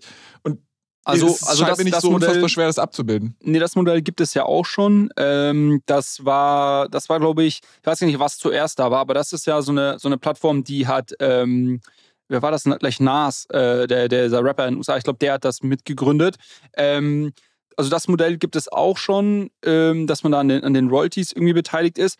Ist natürlich viel komplexer, das wirklich end-to-end -end abzudecken. Also dann brauchst du natürlich auch eine Transparenz dahingehend, okay, was, was sind wirklich die Umsätze, die reinkommen, die muss ich irgendwie auf einer Plattform dann ähm, so abbilden können, dass die auch in einer Art und Weise äh, geauditet sind oder dass ich halt nachvollziehen kann, okay, äh, irgendwie der Künstler nimmt sich nicht schon mal 50 Prozent vorweg und quasi nur der Rest kommt irgendwie hier auf die Plattform drauf. Ähm, also ich glaube, das ist sicherlich ein sehr, sehr spannendes Modell. Ähm, ist glaube ich, ein bisschen komplexer, aber ich glaube, wir sehen gerade so ein bisschen beides. Also ich grundsätzlich würde ich sagen, dass dieser Space ganz, ganz früh ist und dass da gerade ganz viel ausprobiert wird. Ähm, aber, aber, ich, ich glaube, so, also ich glaube, ja, zu dem Punkt, das funktioniert ja jetzt auch schon irgendwie. Also wir haben in Deutschland die GEMA, die halt irgendwie Verwertungsrechte schützt und guckt, wo werden halt Songs im Radio gespielt und keine Ahnung und dann müssen die Künstler auch rückvergütet werden. Und also aber ich glaube, ja alles über die über die Labels und so weiter. Ja, genau. Aber also dann ich könnte mir halt vorstellen, dass das sogar ein, ein Bilder-Case ist für Leute, die halt jetzt sagen, okay, es gibt diese Plattform, diese NFTs zu, zu handeln und so weiter, aber wir haben halt ein Oracle-Problem. Dann muss halt irgendjemand eine Schnittstelle bauen, so dass man diese Sachen abbildet. Aber es scheint mir jetzt kein. Also klar, du wirst immer Verluste haben und du wirst nicht alles abbilden können. Aber so ja. grundsätzlich die Dynamik abzubilden, scheint mir jetzt nicht unglaublich komplex. Nee, ich glaube, aber nee, ich glaube, das, das wird sicherlich jemand bauen, beziehungsweise es haben ja schon in den USA Leute angefangen zu bauen.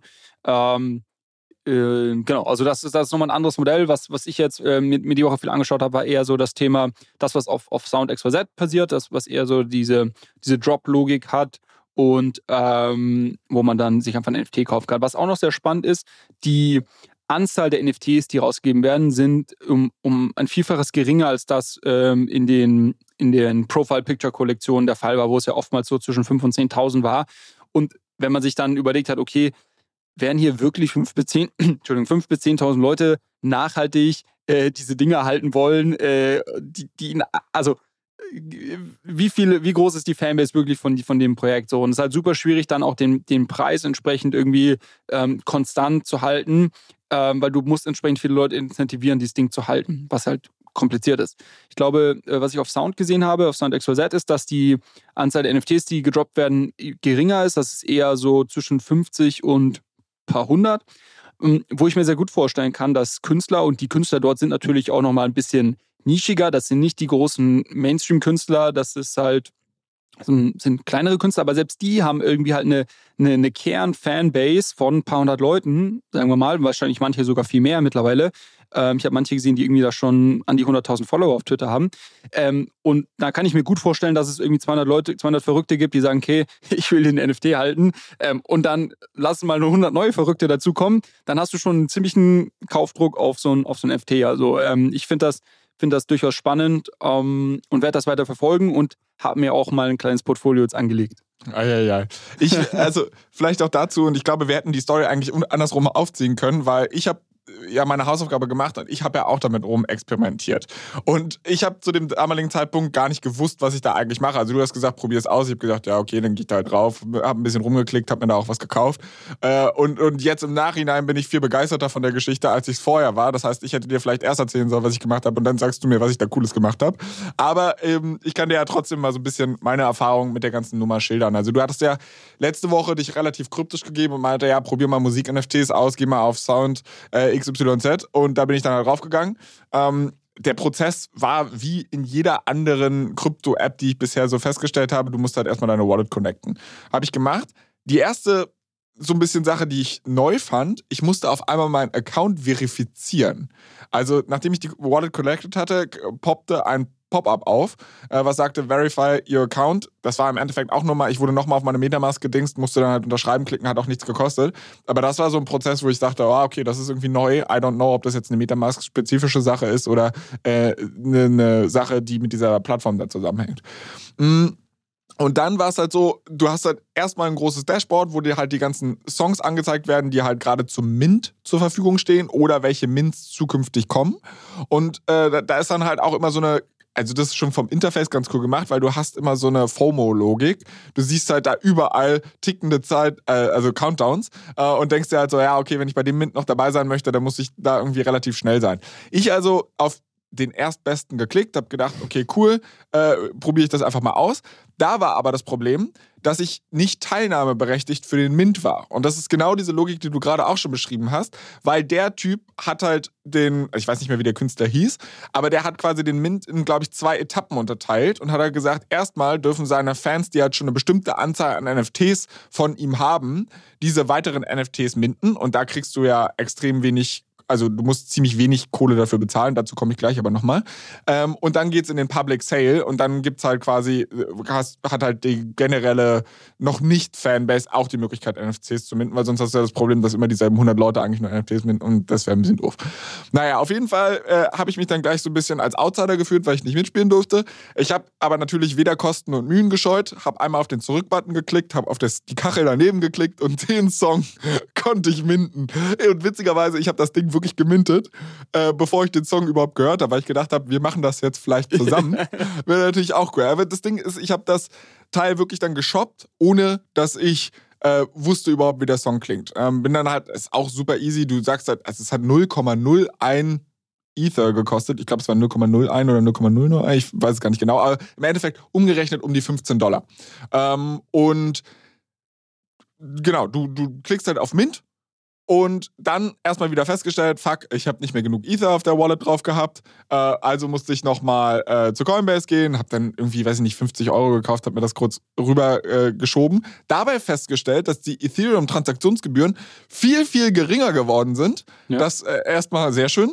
Ähm, dann kam, dann hatte ich endlich das, die Ethereum auf meiner Wallet, habe das Ding für 15 Dollar gekauft und habe mich gefragt, ja, okay, was zur Hölle kann ich jetzt damit überhaupt machen? Aber nachdem du es gekauft hast, kommt halt genau dieser Time Timestamp-Moment, wo du halt innerhalb des Songs kommentieren kannst.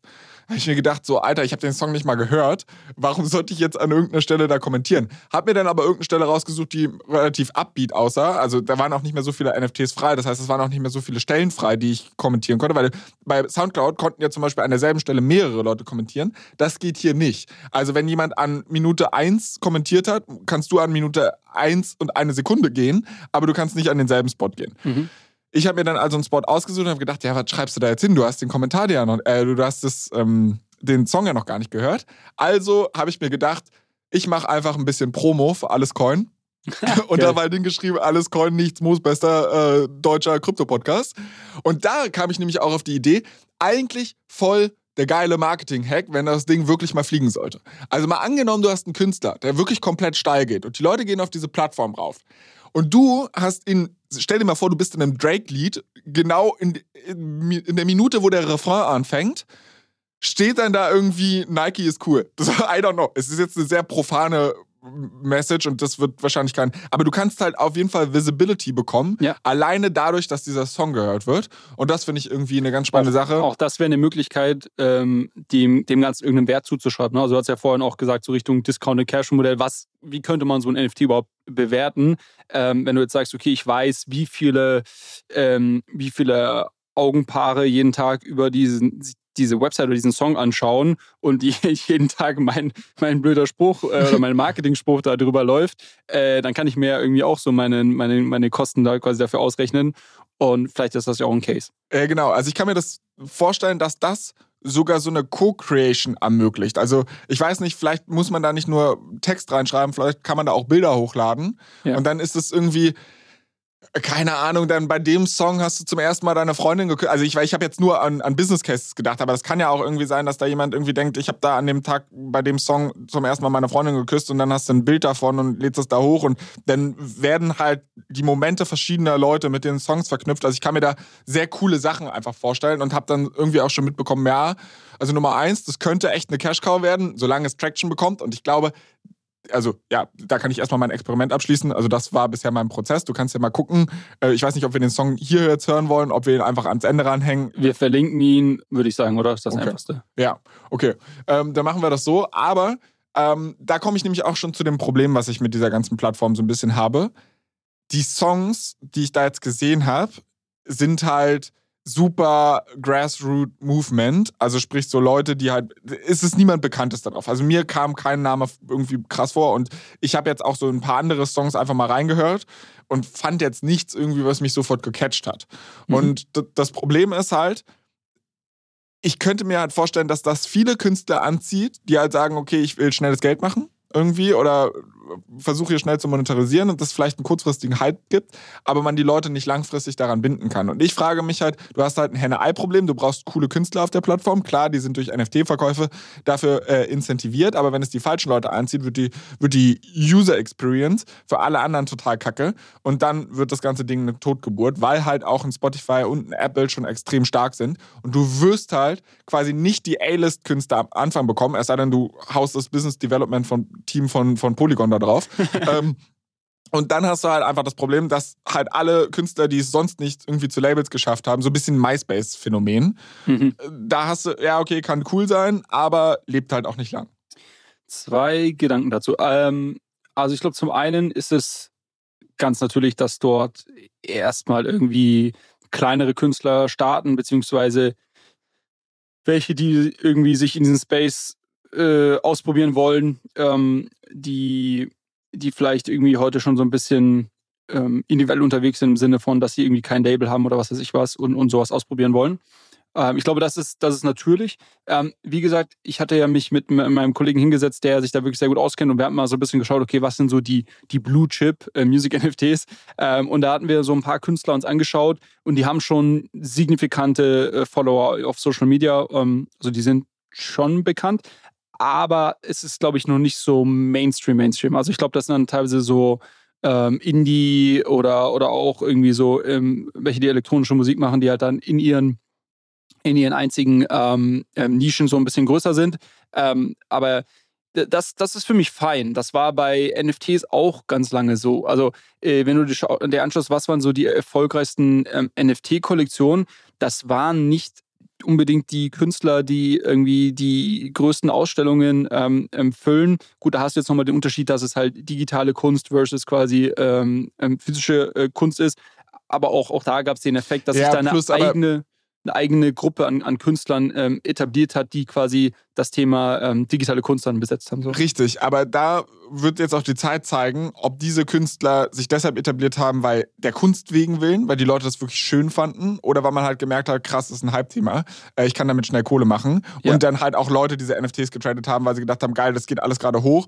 Jetzt gerade, wenn das abkühlt, ist halt die Frage. Wobei da würde ich schon aktuell den Case dafür machen, dass sich das schon zeigt, dass die ähm, wirklich spannenden ähm, Teile, also vor allem so im Bereich Gen Generative Art, das hatten wir auch mal gesprochen, die über, über Artblocks letztes Jahr primär verkauft wurden, ähm, die sind relativ stabil, ähm, sind teilweise jetzt sogar wieder auch stark angestiegen. Ähm, und das halten die Leute der Kunst wegen, würde ich sagen. Okay. Ähm, ähm, ja, aber naja. vielleicht zweiter Punkt, der, der, noch ganz spannend ist, was mich, glaube ich, genau den Unterschied ausmacht jetzt zwischen Music-NFTs und vielleicht Art-NFTs. Bei Kunst ist es ja so, ähm, es gibt eine relativ kleine Gruppe an irgendwie äh, smarten Leuten in dieser Kunstszene, die irgendwie sagen, was ist Kunst, was ist nicht Kunst, was, was ist irgendwie, was sollte viel wert sein, was ist nicht wert. 99 Prozent von uns Blöden stehen da und schauen sich das an und sagen, warum ist das was wert? Schaut irgendwie, schaut irgendwie äh, blöd aus oder, oder billow aus. Ähm, und trotzdem setzt, setzt sich diese kleine Gruppe an, an irgendwie Kunstinsidern, setzen sich durch und, und die bestimmen irgendwie den, den Markt und alle anderen folgen halt. Ähm, bei der Musik ist es viel mehr äh, Grassroots, wie du schon gesagt hast. Ähm, ist, wenn ich mich jetzt hinstelle und sage, irgendwie, das ist ein toller Künstler, ja, kann ich so, kann ich so finden. Aber am Ende des Tages entscheide, werden die Dinger gehen viral oder, oder werden bekannt, wo viele Leute die Musik hören und den, den, den oder die Künstlerin feiern. Und ich glaube, das ist nochmal ein ganz äh, ein spannender Unterschied zu ähm, Kunst und, und Generative Art, NFTs zum Beispiel, wo man eher sagen muss, wenn man jetzt das irgendwie als reinen Investment Case sehen möchte, müsste ich mir eigentlich hinstellen und sagen, okay, wer von den Künstlern, die jetzt hier was launchen, ist irgendwie gut vernetzt in der Kunstszene, wird vielleicht von irgendwelchen ähm, bekannten anderen Künstlern irgendwie gehypt. Und da muss ich eigentlich eher so ein bisschen rausfinden, okay, was finden die Leute, die in dieser Szene was zu sagen haben, was finden die gut, weil das wird am Ende des Tages so ein bisschen bestimmen, ob der irgendwie groß und bekannt wird und, und das hey, Ding. Nächste Business-Idee. Nächste Business-Idee, wir bauen ein Bloomberg-Terminal für, für Artists, um zu analysieren, wie die Wahrscheinlichkeit ist, ob sie steil gehen oder nicht. Gibt's alles schon. Gibt's alles schon Mann, auf Nansen und so.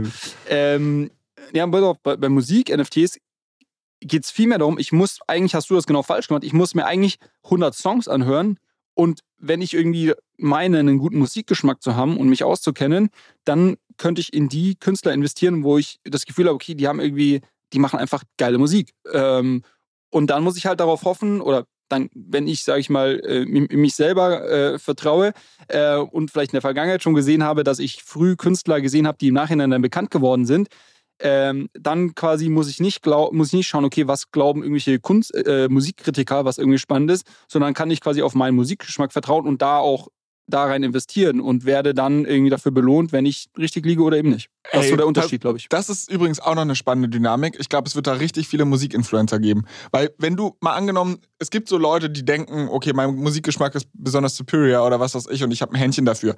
Die sourcen diese ganzen Plattformen, die gucken durch, die kuratieren Listen, indem sie NFTs von ganz vielen Leuten kaufen. Und stell dir vor, du hast auf dieser Plattform irgendwie eine Art Profil ähm, und, und da werden all deine NFTs aufgelistet. Ich glaube, dann wird es Fans von Fans geben. Also, dass ja. du halt, dass du halt sagst, okay, boah, der Typ hat einen guten Musikgeschmack, ich guck mal einfach durch, was der so hört. Oh, krass, ich folge dem und dann sehe ich, welche NFTs von welchem Künstler der kauft, was gleichzeitig wahrscheinlich den Preis dieser NFTs auch treiben wird, weil andere sagen, okay, das will ich auch haben und so weiter. Also, Absolut, äh, also das gibt es heute schon so ein bisschen auf Sound, gibt es so ein Leaderboard, ähm, wer halt irgendwie die meisten NFTs äh, gesammelt hat. Ähm, und quasi, wenn ich mir die einzelnen Personen oder die einzelnen ja, Wallets, Wallets letztendlich, äh, wenn ich da draufklicke auf die Nutzer, ähm, dann sehe ich halt, was die alles gesammelt haben. Was da noch fehlt, ist dann quasi, um, um die, den MySpace-Bezug wieder äh, äh, ähm, aufzu, aufzubauen, äh, ist dann quasi dieser Player, der dann automatisch deine Songs, die du sammelst, oder vielleicht kannst du von deinen Songs, die du sammelst, dann auch noch eigene Playlisten erstellen, dass ich mir die dann ab, quasi abspielen kann. Und dann fehlt noch der Knopf, wo ich sagen kann, okay, by Playlist und ich kaufe quasi alle NFTs, die du in deiner Playlist hast, weil ich quasi dich copy traden möchte. Ähm, das sind, also an, an, das, an das liebe Sound XYZ-Team, das sind Features, die ihr mal bauen könntet. Nee, aber ich glaube, äh, Bottom Line ist super spannend, noch sehr, sehr früh, glaube ich. Ähm, aber auch vielleicht, wenn, wenn hier irgendwie der eine oder der andere äh, unternehmerisch unterwegs ist. Ich glaube, man kann noch extrem viel bauen in diesem Space. Ähm, und wir werden sehen, wo es hingeht. Ich bin auf jeden Fall, nachdem ich mir das jetzt angeschaut habe, viel, viel positiver gestimmt als zuvor, wo ich eher so äh, gesagt habe, okay, Musik-NFTs äh, braucht kein Mensch. Witzig, ich auch. Also ich habe vor, also du warst ja dann schon ein bisschen bullischer in der letzten Woche und hast gesagt, naja, wir gucken uns das mal genauer an. Und da habe ich mir schon so gedacht, boah, Musik-NFT, ich weiß ja nicht, habe ich auch schon 30.000 Mal gehört und irgendwie Pitch-Decks zu gesehen und fand ich irgendwie alles. Aber in der ganzen Dynamik, so wie wir das jetzt Stück für Stück uns selbst erschlossen haben, finde ich es eigentlich ganz cool. Ähm, ich habe, wie gesagt, die große Befürchtung, dass es eine Totgeburt wird. Aber ähm, ich hoffe, dass es nicht so kommt und, und das Ding halt wirklich eine Zukunft hat, weil ich glaube, es kann das Ökosystem wirklich bereichern. Gut, nachdem wir jetzt sehr lange über Musik-NFTs gesprochen haben, habe ich. Ey, wir müssen noch ein Thema vorziehen. Und zwar äh, gab es ja diese Woche wieder auf Spotify. Ah, ja. Spotify Wrapped, also den, den großen Jahresrückblick. By the way, meiner Meinung nach eines der, der besten, besten Features, ja. beste Growth Hack und Features, die, die, die ich so gesehen habe. Und, und äh, also das macht Spotify wirklich gut. Diesen Jahresrückblick. Ähm, oh, mir, mir kommen gerade noch mehr Ideen, Flo. Das, das wird jetzt ja. äh, diesen Jahresrückblick, wo man, wo man dann eine eigene Playlist hat. Was habe ich am meisten gehört? Wer war irgendwie der Künstler, dem ich äh, am meisten äh, gehört habe und so weiter. Also kennt ja wahrscheinlich äh, jeder, der auf Spotify aktiv ist. Äh, was mir da gekommen ist, weil ein Kumpel von mir hat mir einen Screenshot gezeigt, dass er zu den 0,001 Prozent Hörern gehört, die am meisten Dua Lipa gehört haben. Das musst du erst mal schaffen. ähm, und äh, was ich mir dann gedacht habe, ist, wie blöd eigentlich. Warum gibt Spotify nicht dafür auch irgendwelche Art von, das muss ja nicht mal NFT nennen. Warum kriege ich nicht dafür meinen digitalen Badge, wo irgendwie da steht, du bist halt der, der, der Dua Lipa äh, Fanboy hoch, hoch 10. ähm, und, und dann kann ja die Künstlerin oder der Künstler kann ja dann entscheiden, was sie damit machen. Wenn ich dann als Dua Lipa sagen möchte, okay, crazy, hier gibt es irgendwie 50 Leute global, die mein Album hoch und runter gehört haben, die lade ich jetzt irgendwie halt auf ein Konzert ein, dann kann ich das machen. Ähm, und, und das ist halt irgendwie ein richtig spannender Case wiederum für, für NFTs, auch in diesem, deshalb wollte ich es jetzt noch erwähnen, weil es irgendwie diesen Musikkontext ähm, hat. Ähm, und ich ja, fand es irgendwie schade, dass, das, dass es das nicht gibt, aber vielleicht kommt es ja noch. Ähm, Wäre auch eine coole Möglichkeit, das quasi Blockchain-basiert zu machen, ohne es irgendwie groß als NFT zu bezeichnen, womit sich vielleicht dann wieder der ein oder andere schwer tun würde. So ähnlich wie Starbucks das ja auch in ihrem Loyalty-Programm macht. Und die andere Sache, die mir dazu gekommen ist, es bräuchte eigentlich das gleiche Feature ähm, für deine Krypto-Wallet. Also die, die quasi, was hast du dieses Jahr er erlebt? So, du wurdest hier gehackt, du hast irgendwie da, hast irgendwie den Mega-Trade gemacht, äh, du hast irgendwie am meisten aktiv auf, auf Uniswap. Du gehörst zu den 0,01% Wallets, die irgendwie die meisten Trades auf Uniswap. Also da kannst du genau die ganzen Sachen kannst du ja replizieren. Plus das Spannende ist, an alle äh, Growth-Hacker, die hier zuhören, die Daten sind, äh, sind ja öffentlich. Also ne, ich muss ja einfach nur quasi mir eine, ähm, eine, eine gute äh, Logik überlegen, wie ich die Daten, die, die in der Blockchain ähm, vorhanden sind, äh, filter und wie ich quasi, welche KPIs ich irgendwie messen möchte. Und dann kann ich die entsprechenden Wallets da irgendwie listen. Ähm, und ich bin mir sicher, dass die ganzen äh, Krypto-Leute das alle retweeten und teilen würden, weil sie sich daran äh, natürlich genauso aufgeilen wie die Leute, die irgendwie teilen, wie wie sie irgendwie, weiß ich nicht, welchen Künstler sie dieses Jahr auf Spotify gehört haben. Ähm, also das so als Idee, glaube ich, wäre auch sehr witzig, weil äh, gerade in der Kryptowelt passiert halt so viel in einem Jahr. Ich weiß jetzt schon gar nicht mehr, was irgendwie teilweise im Januar alles passiert ist. Das muss ich auch für unseren großen Jahresrückblick, der kommt, muss ich da auch noch ein bisschen Research betreiben. Ähm, aber wäre, glaube ich, ein lustiges Feature. Es ist, ist krass. Unser Podcast verkommt hier gerade von so einem Krypto-Podcast zu einem Business-Builder-Podcast oder so eine Mischung dazwischen. Äh, Finde ich aber eine coole Idee. Mir kommt dabei nur in den Sinn, wie wir das halt auch für unseren Podcast irgendwie leveragen, weil was ich halt krass finde, und das ist ehrlich, ich weiß nicht, wie es dir geht, aber ein richtig, richtig cooles Gefühl. Ähm, uns haben bei Instagram, also auf unserem Instagram-Account allescoin-pod, sehr viele Leute schon Screenshots geschickt. Ähm, wo sie halt einfach zeigen, so, wir sind unter den Top-Podcasts, den diese Leute hören. Wo du dir halt mal überlegst, wir haben 35 Folgen gemacht. Ah, Platz 1 oft, ne? Platz ja, 1. genau. Und dann halt eine Stunde davon, die Leute haben über 35 Stunden ihres Lebens mit uns verbracht. Das finde ich schon, also keine Ahnung, es rührt mich ein bisschen. Als Deshalb- Dankeschön schenke ich euch 35 Stunden mit Flo. Exklusiv. Nee, aber also die Sache ist halt, also wirklich ganz von Herzen ein ganz, ganz dickes Dankeschön an alle Leute, die uns das geschickt haben. Ihr würdet uns natürlich sehr, sehr helfen, wenn ihr einfach diese Dinger auch in eurer Story teilt äh, und, und uns vielleicht verlinkt oder sowas, weil ich meine, die, die Kunde soll ja gern die Runde machen. Ich, oh Gottes Willen. Aber äh, dass halt möglichst viele Leute noch auf diesen Podcast aufmerksam werden und dann vielleicht im, im nächsten Jahr dieselbe Experience haben wie ihr. Aber wie gesagt, also mir bedeutet das wirklich von Herzen sehr, sehr viel, dass diese Leute das machen, dass die uns so viel Zeit opfern. Äh, deshalb großes, großes Dankeschön an diese Community mal von meiner Seite. Ähm, hast du dem noch irgendwas hinzuzufügen? Ja, das, was ich dazu hinzuzufügen hätte, wäre, dass, dass wir uns noch eine Kleinigkeit überlegt haben. Also jeder, der ähm, diese Story teilt, der uns irgendwie verlinkt, ähm, wie gesagt, Spotify macht das ja relativ einfach, ähm, wo wir in den, in den Top-Podcasts dabei sind, ähm, macht das gerne. Ähm, Im Gegenzug werden wir euch PowerApp-Links schicken. Ähm, es wird einen Special 2022 Alles Coin OG PowerApp geben. Und ähm, ich weiß, wir haben auch bei dem ersten PowerApp, den wir rausgegeben haben, haben wir gesagt, wir werden uns was überlegen. Wir werden uns auch was überlegen. ähm, ihr werdet das äh, früher oder später mitbekommen, ähm, aber auf jeden Fall ähm, lohnt es sich, diesen, diesen PowerApp zu halten. Zumal du ja dann auch wirklich, da hast du ja auch wieder diesen OG-Gedanken, ne? Also wenn du 2022 wirklich bei den Top-Podcasts, wir sind 2022 gestartet, dann weißt du halt wirklich, du bist ein Hörer der allerersten Stunde. Das wäre doch, das ist doch eigentlich ein perfekter Mechanismus. Gefällt mir sehr, sehr gut. Was mir übrigens auch sehr gut gefällt, äh, ist ein kleines Schmankerl an Story, was ich mitgebracht habe. Und ehrlicherweise muss ich sagen, die Story kommt weder von mir, noch habe ich sie entdeckt, äh, sondern die kommt von meinem sehr, sehr lieben Kollegen Eike, der mich darauf aufmerksam gemacht hat und der, glaube ich, auch treuer Zuhörer des Podcasts ist. Deshalb schöne Grüße, Eike. Ähm, aber, und zwar, sagt dir der Name, und jetzt muss ich selbst mal kurz gucken, äh, James Howells etwas. Nee. Wow, du siehst auch richtig begeistert gerade aus. Das wird eine gute Geschichte, ja. Also hier ein bisschen, ein bisschen Begeisterung. Äh, James Howell ist eigentlich ein sehr, sehr, sehr, sehr, sehr glücklicher Typ, weil der gute Mann hat wirklich unglaublich early, also zu dem Zeitpunkt, wo Bitcoin gerade an den Start ging, 8000 Bitcoin gekauft. Das sind ähm, jetzt, also er hat da almost nothing für bezahlt. Und die sind mittlerweile so um die 130 Millionen US-Dollar wert. Also man könnte wirklich sagen, ein Glücksvogel.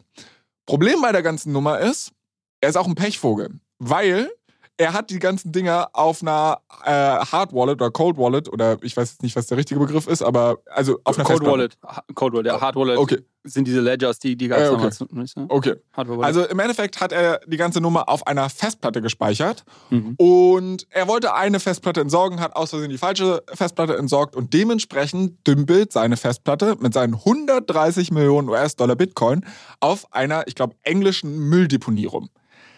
So. Äh, Wa- Also ganz kurz, weiß er, dass das auf einer Deponie ist oder Er weiß das. Er weiß noch ganz genau, Okay. dass er quasi von, also er hatte zwei Festplatten, er tut die eine in so einen Sack, ähm, bringt die halt zur, zur Mülldeponie, weil er das, die halt ohnehin entsorgen werden Okay. wollte. Und ein paar Jahre später nimmt er die andere Festplatte, will die ranstecken, weil ihm wieder einfällt, ah ja, Bitcoin ist ja was wert und merkt, fuck, ich habe die falsche Festplatte entsorgt. Mhm. Erstmal eine Story, die definitiv in irgendeiner Headline jeder schon mal gesehen hat. Weil der Typ jetzt halt natürlich jeden Tag auf dieser scheiß Mülldeponie unterwegs ist und versucht, seine Festplatte wiederzufinden. Der Clou bei der ganzen Geschichte, den ich aber spannend fand und den ich so noch nicht gehört habe, der Typ hat sogar Venture Capital eingesammelt. Und zwar ist es jetzt nicht einfach so, dass da so ein komplett verzweifelter, äh, ja, hoffnungsloser Typ auf einer Mülldeponie rumirrt und äh, jeden Stein wendet, sondern der hat halt wirklich Finanziers gefunden, hat einen Businessplan erstellt, hat halt gesagt, okay, selbst wenn wir diese scheiß Mülldeponie kaufen, komplett mit Roboterhunden, KI und was weiß ich umdingsen, dann müssen wir so und so viel Geld bezahlen, solange der Bitcoin so und so bleibt. Ähm, dann lohnt sich die ganze Nummer noch und hat tatsächlich Funding dafür bekommen, um jetzt quasi diese ganze Mülldeponie einmal auf den Kopf zu stellen. Das Problem bei der ganzen Nummer ist nur, dass äh, die Behörden damit nicht mitmachen.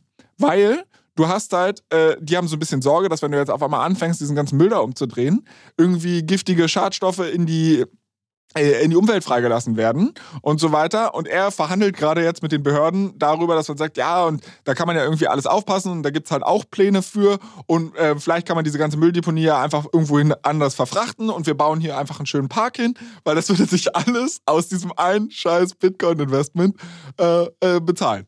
Also ich fand es irgendwie, wie gesagt, also in der, in der Quintessenz die Story schon hundertmal gehört, aber die Tatsache, dass es mittlerweile Venture-Geber gibt, die halt wirklich Businesspläne für sowas aufstellen und das dann finanzieren, äh, finde ich einen ungewöhnlichen Case und eine witzige Crazy. Anekdote. Ja, ich hatte das äh, tatsächlich sowas ähnliches auch schon mal gelesen, dass jemand auch in, äh, in England ähm, angefangen hat, Schrottplätze aufzukaufen. Weniger so wie in dem Fall, weil man quasi konkret wusste, auf dem Schrottplatz muss sich was befinden, sondern einfach, weil man gesagt hat, okay, ähm, ich glaube, man hatte mal Research gemacht und geschaut, okay, wie viele äh, irgendwie Bitcoin-User gab es in den, irgendwie in den frühen Jahren in, in England. Irgendwie, ähm, man hat wahrscheinlich irgendwie sich überlegt oder auf irgendwelche Zahlen gestützt, wie viele ihre, ihre ähm, Harddrives äh, verloren haben oder auf eine Müllhalde gebracht haben, um, auf so einen Schrottplatz. Und äh, hat dann an, irgendwie teilweise angefangen, äh, die Schrottplätze zu kaufen, beziehungsweise irgendwelche exklusiven Suchrechte, keine Ahnung, wie das ausschaut. Ähm, das, ja, ich habe aber noch von keinem Fall gehört, wo, also du würdest ja genauso die News-Headline hören, wenn irgend so ein Venture-Fund dann da äh, 5 Millionen reinsteckt und irgendwie die 130 Millionen Bitcoin findet. Die Story habe ich noch nie gehört. Also äh, ich glaube, es ist auch so ein bisschen so eine Urban Legend, weil ähm, ja, ich frage mich zum einen, ob die, ob diese Harddrives diese vielen, vielen Jahre auf einer Müllhalde irgendwie überleben, äh, quasi Ne? Ja, also irgendwie da ist ja auch Wind und Wetter und, und weiß ich nicht. Ähm, und ähm, oder ob die nicht einfach auch nach ein paar Jahren platt gemacht werden. Also in dem, in dem äh, Artikel, den ich dazu gelesen habe, hieß es irgendwie, dass die Wahrscheinlichkeit, dass die Festplatte nicht mehr funktioniert, so etwa bei 20 bis 30 Prozent liegt. Also wenn man das sie muss ja auch noch reinrechnen, dein Case. Ja, ja, klar, klar, klar. Wird wahrscheinlich irgendein kluger Venture Capitalist gemacht äh, haben. Aber an Eike hier nochmal der Hinweis, also bitte Auge und offen Ohren halten nach einem Erfolgscase, wo auch tatsächlich mal eine, eine Festplatte gefunden wurde. Vielleicht kann ich dann da nächste Woche mehr drüber berichten. Ähm, letzter Punkt, den wir noch so ein bisschen offen haben von letzter Woche ist unsere Medienkritik. Sam Bankman-Fried sitzt bei Dealbook bei der Konferenz von der New York Times. Hast du es dir angeschaut? Was denkst du? Das hat mir so eine lustige, amüsante Folge und jetzt, jetzt werde ich schon wieder, jetzt werde ich schon wieder sauer, weil ich, weil ich darüber nachdenke. äh, ja, ich habe mir, also ich habe Wir können es ja kurz machen. Wir können es kurz machen, ja, genau. Ich hatte es, ähm, also Sam Bankman-Fried, der, der Gründer von, von FTX, der äh, nach meinem Verständnis irgendwie äh, recht kriminell unterwegs war, ähm, immer noch irgendwie in seinem Penthouse in den Bahamas sitzt, ähm, hat jetzt diese Woche so eine kleine Medienrunde gedreht äh, und war eben unter anderem auf so, einem, so einer größeren Konferenz von der New York Times ähm, zuge, zu, äh, zugeschaltet. Also er war nicht in, in den USA natürlich, ähm, sondern war, war zugeschaltet. Und er hat auch ein Interview mit ähm, einem bekannten amerikanischen Journalisten im Rahmen der Show Good Morning America, die ist wahrscheinlich so ZDF-Frühstücksfernsehen dort, ähm, hat, er, hat er gemacht ähm, und, und hat dort halt beides Male natürlich irgendwie entsprechend große, große ähm, äh, Zuhörerschaften dann, dann, dann bekommen, also war auf einer großen Plattform. So, und da hatten wir letzte Woche hatten wir gesagt, okay, was, was spricht dafür, was spricht dagegen? Ähm, ich glaube, dafür hast du ja gesagt, dass man quasi die Story erzählt, dass man mehr erfährt. Ähm, und dagegen spricht, glaube ich, dass man jemand, der irgendwie, wo es relativ sicher ist, dass er irgendeine Art von, von kriminellen Aktivitäten ver, ähm, verwickelt war, dass man dem eigentlich keine Plattform geben sollte, ähm, weil er dann halt irgendwie versuchen kann, seine Geschichte zu, anders zu erzählen und sich irgendwie anders darzustellen. Meine Medienkritik, nachdem ich ähm, dieses Interview mit Good Morning America angeschaut habe und einige Snippets, die äh, im Internet kursieren von diesem Interview auf der New York Times Konferenz mir angeschaut habe, ist das genau das eingetreten, das, was ich befürchtet habe. Der Typ, also Sam und sein Team, wer auch immer ihn da berät, äh, versuchen ganz gezielt eine gewisse Geschichte zu erzählen und ihn in ein gewisses Licht zu rücken. Ähm, und die Geschichte, die sie erzählen, ist auch ganz einfach. Die ist quasi zu sagen, hey, ich bin immer noch das gleiche Genius, das ich irgendwie die letzten Jahre war. Hier ist immer noch euer Superstar. Ähm, mir ist einfach über die Jahre das alles so ein bisschen über den Kopf gestiegen. Ich war nicht mehr on top of things. Ich konnte meiner Rolle als ähm, CEO von FTX nicht mehr nachkommen. Ich war vielleicht nicht mehr so in den Details drinnen. Ähm, er hat selber gesagt in dem einen Interview, ja, er hat, er hat keine Zeit mehr mit Risk Management verbracht. Das hat er irgendwie andere Leute hat machen lassen. Und da ist es halt mal so ein bisschen durchgerutscht, dass halt ein paar Sachen schiefgelaufen sind. Ähm, und er wusste aber nichts davon, von den ganzen Sachen, die passiert sind. Ähm, und ihm tut es unglaublich leid, er möchte es wieder gut machen, bla bla bla. Das ist die Story, die er erzählt. Ähm, und das war das, was ich letzte Woche, glaube ich, hier auch schon gesagt habe. Ich, na, das war ja auch aus seinen Tweets schon ein bisschen hervorgegangen, dass er sich so ein bisschen in dieses Licht drücken möchte. Ähm, und das finde ich halt zum einen schade, dass jetzt diese Plattform gibt. Gleichzeitig, und das würde ich sagen, ist jetzt so das Positive, was ich dem abgewinnen kann. Er sagt in beiden Interviews, die er gegeben hat, sagt er direkt am Anfang, seine ähm, Anwälte haben ihn davon abgeraten, das zu machen. Ähm, weil natürlich alles, was er dort öffentlich sagt, in einem Verfahren dann auch entsprechend gegen ihn verwendet werden kann. Ähm, und ich glaube, er sagt extrem viel dumme Sachen. Und ich glaube, er hat sich wahrscheinlich unterm Strich ein großes Eigentor damit geschossen. Aber was mich halt so, was ich halt nicht verstehen kann, ist quasi, dass dieser Typ, dass sie wirklich versuchen, diese Nummer durchzuziehen. Also, aber da, also, ich meine, ja. erstmal äh, Applaus für deine Prediction, dass der Typ sich halt versucht, immer noch als Messias hinzustellen war jetzt, glaube ich, aber auch nicht so fair oder so schwer zu predikten. Ähm, die Frage, die mich ja viel mehr interessiert, ist, inwiefern sind die Journalisten damit umgegangen? Und da habe ich zumindest gehört, also äh, da großer, großer Shoutout an unseren Freund Max von, von Blog Stories, der hat ja auch so eine Art Summary zu dem zu dem Interview geschrieben. Und äh, eine Sache ist bei mir hängen geblieben. Da hat er nämlich geschrieben, ja, viele hatten vorher Angst davor, dass die New York Times oder insbesondere Andrew Ross Sorkin ähm, halt weiche Fragen stellen würde und, und man ihn einfach machen lässt. Und das soll wohl nicht der Fall gewesen sein. Also die Fragen waren wohl ziemlich, die, ziemlich hart und er wurde gegrillt. Also ich fand die Fragen von dem Good Morning America Interview, das, das können wir auch verlinken, das ist irgendwie so ein 10-Minuten-Interview, das, das ist auch live äh, oder da kann man sich anschauen. Äh, die fand ich fa fast noch härter. Also und, und also der, der Typ ist wirklich, ähm, er versucht halt erst den Fragen so ein bisschen auszuweichen und dann, dann äh, sagt der Reporter, naja, also ich bin jetzt kein Krypto-Experte, ich bin auch kein Finanzexperte, aber ich glaube, du hast meine Frage nicht beantwortet. Und er sagt quasi nochmal ganz genau, wusstest du, dass quasi User-Funds auf FTX, die nicht FTX gehören, dafür genutzt wurden, um irgendwelche Löcher bei Alameda zu stopfen? Und dann siehst du Sam, also der macht auch so ein bisschen so einen komischen Eindruck, sitzt so da, äh, wippt so ein bisschen äh, nach vorne und, und irgendwie murmelt sich selber nochmal so die Frage vor und denkst, okay, irgendwas stimmt mit dem Typen nicht äh, und redet sich aber natürlich dann wieder raus und sagt, nee, wusste er nicht und so weiter. Ähm, also es ist, es ist auch so ein bisschen skurril, das anzuschauen. Ähm, naja, ich finde es ich finde es trotzdem, ich find's trotzdem nach wie vor, nach wie vor crazy und, und ich hoffe einfach wirklich vom Herzen, wie gesagt, so mich hat, ich habe da keinen Cent verloren, aber äh, viele, viele Leute haben halt da irgendwie alles verloren. Ich, ich, also ich würde ich würd ja durchdrehen, wenn äh, ich da irgendwie ein paar Millionen verloren hätte und der Typ macht jetzt hier irgendwie einen auf, äh, ich wusste von nichts und also, boah, da, da würde ich schon, glaube ich, schlecht schlafen. Deshalb hoffe ich es irgendwie, dass er, dass er jetzt da wirklich auch dann ähm, wenigstens in einem, in, einem, in einem Prozess, der halt irgendwie ordentlich äh, geführt wird, wo einfach alle auf, auf, auf, Faktenbasis geschaut wird, hat er irgendwas zu verantworten oder nicht. Wenn er am Ende des Tages nichts zu verantworten hat, fein, so, dann will ich ihn auch nicht an den Pranger stellen schaut halt sehr stark danach aus und ich finde, es muss dann einfach quasi neutral jetzt irgendwie äh, beurteilt werden. Aber diese, diese Medienshow, die da abläuft, das ist halt ähm, nicht das Richtige, meiner Meinung nach. Okay. Also ich würde klar, das, was er da tut, ist höchst fragwürdig, aber da ist ja trotzdem so eine Sache, wie du gerade gesagt hast. Er schießt sich damit vermutlich ein Eigentor. Ähm, ich finde es jetzt von den Medienhäusern, dass sie ihm die Plattform geben, äh, nicht verwerflich, so, sobald sie ihn ins rechte Licht drücken und das, das halt kritisch äh, betrachten und so weiter und ihm halt auch kritische Fragen stellen. Nach allem, was ich jetzt so mitbekommen habe, sind da viele Leute eigentlich der Meinung, dass das passiert ist. Äh, und zu dem Thema, du hast da keinen Cent verloren. Also ich meine, indirekt bist du natürlich auch betroffen, weil der ganze Kryptomarkt ist dadurch abgeschmiert. Aber, aber alles vollkommen egal, ist ja eh alles Schall, Schall, und Rauch, weil wenn die EZB recht hat, dann müssen wir uns in einem Jahr sowieso keine Gedanken mehr um Krypto machen. Dann haben wir einfach den, den Stable Euro Coin oder wie auch immer er dann heißt.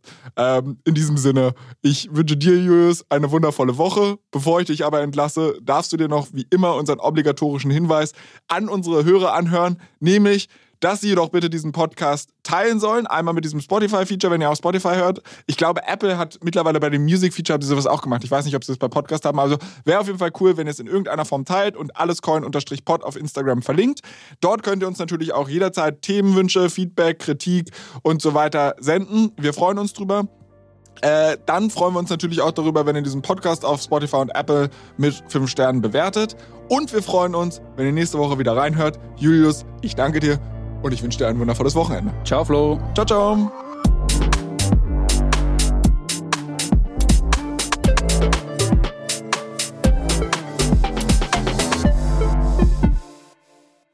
Dieser Podcast wird produziert von Podstars bei OMR.